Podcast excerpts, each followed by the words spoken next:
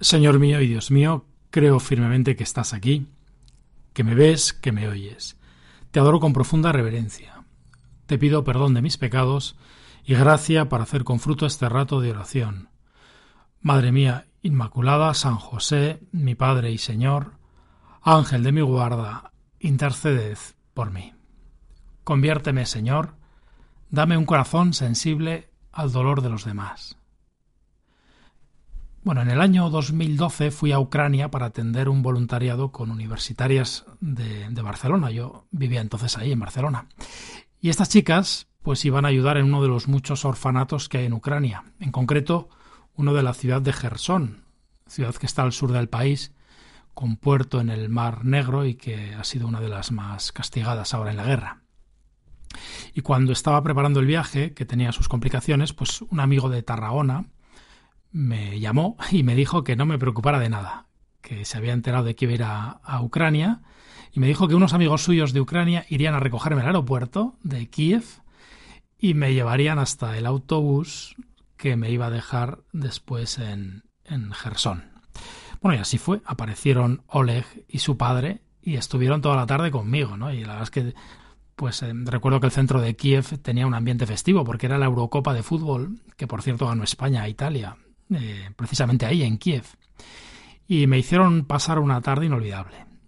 Y después, cuando terminé mi voluntariado y, vine de Gerson, pues volvieron a recogerme, esta vez en la estación de autobuses, me alojaron y al día siguiente otra vez me llevaron al aeropuerto.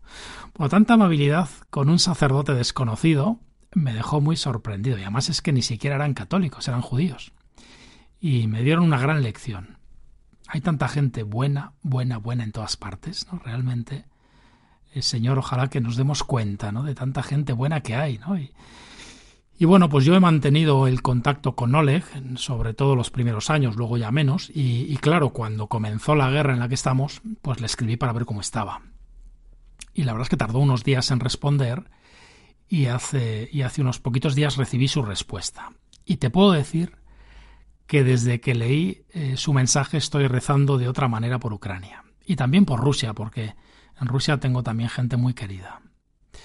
Bueno, te voy a leer eh, parte de esta carta de Oleg, eh, mm, que está en bastante buen español, porque él sabe, ha estado viviendo en España algunos años, porque espero que a ti también te ayude a rezar con más intensidad por la paz. Y así, querido Carlos, perdona que no te contesté antes.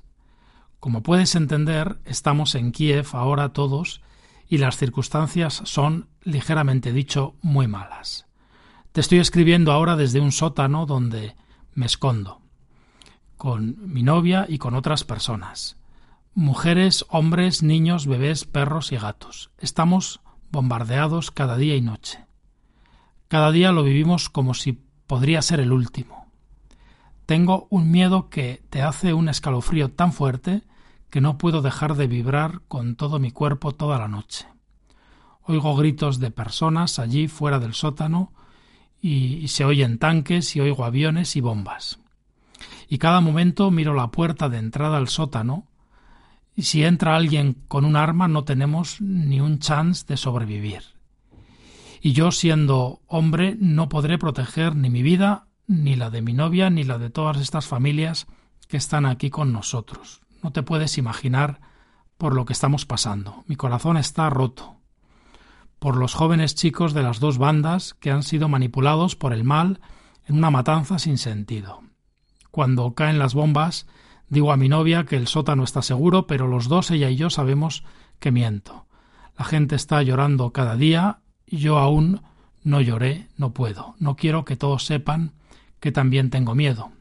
Hago muchas bromas, muchas veces mis bromas son de humor muy negro, porque veo que esto relaja a la gente. Ellos piensan que si hago estas bromas y todos se ríen, pues que las cosas no están tan mal como parecen. Pero otra vez miento, lo están, pero voy a seguir haciendo pasar por alguien que no tiene miedo, y ojalá eso dará fuerzas a mis prójimos y gente que voy conociendo en el sótano. Estamos vivos. Mi padre también te saluda, aunque no le vi desde el primer día de guerra pero aún tenemos comunicación y hablo cada día unas horas, hablo cada, con él y con mi madre. Ellos estaban en otra parte de la ciudad cuando todo empezó y, y no nos podemos ver y están en otro sótano. Te quiero decir gracias por escribirme. No puedo decir las cosas como son a la gente que está al lado, pero utilizaré este email como una forma de ser sincero y decir las cosas que me preocupan. Dios no envía dificultades con las que no podríamos. Así, así me decían. Pues yo creo en esto. Creo que lo que está pasando es un mal, pero podemos con él y el mal siempre pierde ante la bondad. Un abrazo muy fuerte y espero vernos pronto en buenas circunstancias y con sonrisas y nuestras y con las niñas de tu colegio. Oleg. Bueno, dice lo de las niñas de mi colegio porque le, dije, le dije que, habíamos rezado un rosario por Ucrania y, por él. Bueno, pues estas son las palabras de mi amigo Oleg, del que hace pues ya más de una semana que no sabemos nada. No es fácil comunicarse, por lo visto. Bueno, y desde, desde que empezó la guerra de Ucrania, mi pensamiento, y quizá el tuyo también, se ha ido muchas veces a Fátima para pedir a la Virgen por la paz es que la Virgen se apareció en Fátima durante la Primera Guerra Mundial, que era una guerra entre hermanos, como es la de Ucrania, porque son hermanos, ucranianos y rusos tienen muchos familiares comunes y mucha relación. Benedicto XV, que entonces era el Papa cuando, cuando fue la Primera Guerra Mundial, le llamó el gran suicidio europeo. Bueno, pues precisamente Benedicto XV fue el que añadió Reina de la Paz a las letanías del Rosario. ¿Y qué hizo la Virgen en plena guerra cuando Europa se desangraba? Pues se apareció a tres pastorcillos, a lo más humilde, a lo más débil, a lo más ignorante, y les pidió que rezaran el rosario para traer la paz al mundo. Por eso me alegró mucho, nos alegramos, yo creo que todos los que participamos en ese rosario mm, del martes pasado, ¿no? que rezamos todos los de la familia de diez minutos con Jesús. Una vez la Virgen eh, le dijo a la beata Lucía, una de las videntes de Fátima, la que más tiempo vivió, que si los católicos rezásemos el rosario, no habría guerras en el mundo. Es una afirmación bastante fuerte, ¿no? Una afirmación de la Virgen. ¿Puede, ¿Puede haber un arma más poderosa que el rosario para conseguir la paz? ¿no? Pues desde las apariciones de Fátima, los papas han llamado precisamente al rosario arma poderosa. Y yo te invito a que, a que tú y yo llenemos Ucrania de esta arma de paz. Bueno, me gustaría, no sé, hablar más de cómo actúa, por decirlo así, esta arma de paz, pero como no tenemos mucho tiempo, déjame que te aconseje un audio de 10 minutos con Jesús del, del año 2020, del día de Fátima, el 13 de mayo de 2020, que se titula El secreto de Fátima, porque ahí pues se explica con un poquito más de detalle esa relación que hay entre las apariciones de Fátima y la paz. Y, el rosario, mm, pues es eh, también una de esas armas de la luz de las que hablaba San Pablo. Y esas armas de la luz que disipan las tinieblas del pecado y, y del odio. Pues precisamente hoy el Evangelio de la Misa es un Evangelio de luz, un misterio de luz. San Lucas relata en este segundo domingo de Cuaresma el episodio de la transfiguración, que es un misterio de luz.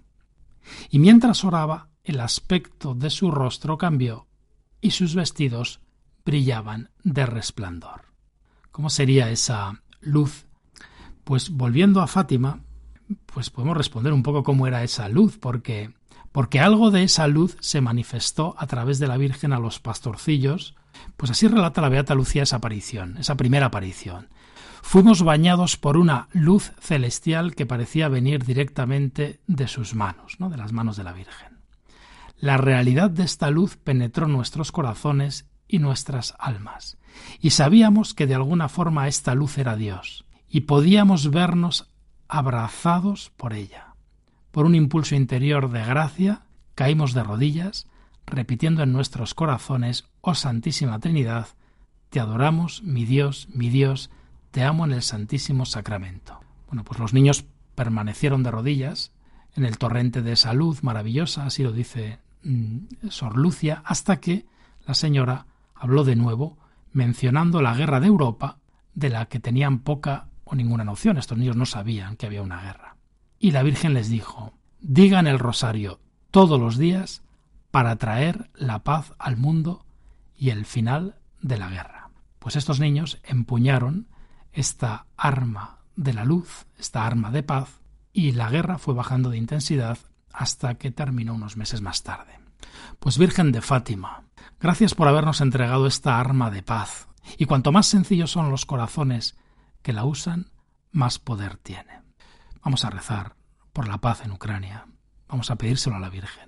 Te doy gracias, Dios mío, por los buenos propósitos, afectos e inspiraciones que me has comunicado en esta meditación. Te pido ayuda para ponerlos por, por obra. Madre mía Inmaculada, Virgen de Fátima, San José, mi Padre y Señor, Ángel de mi guarda, interceded por mí.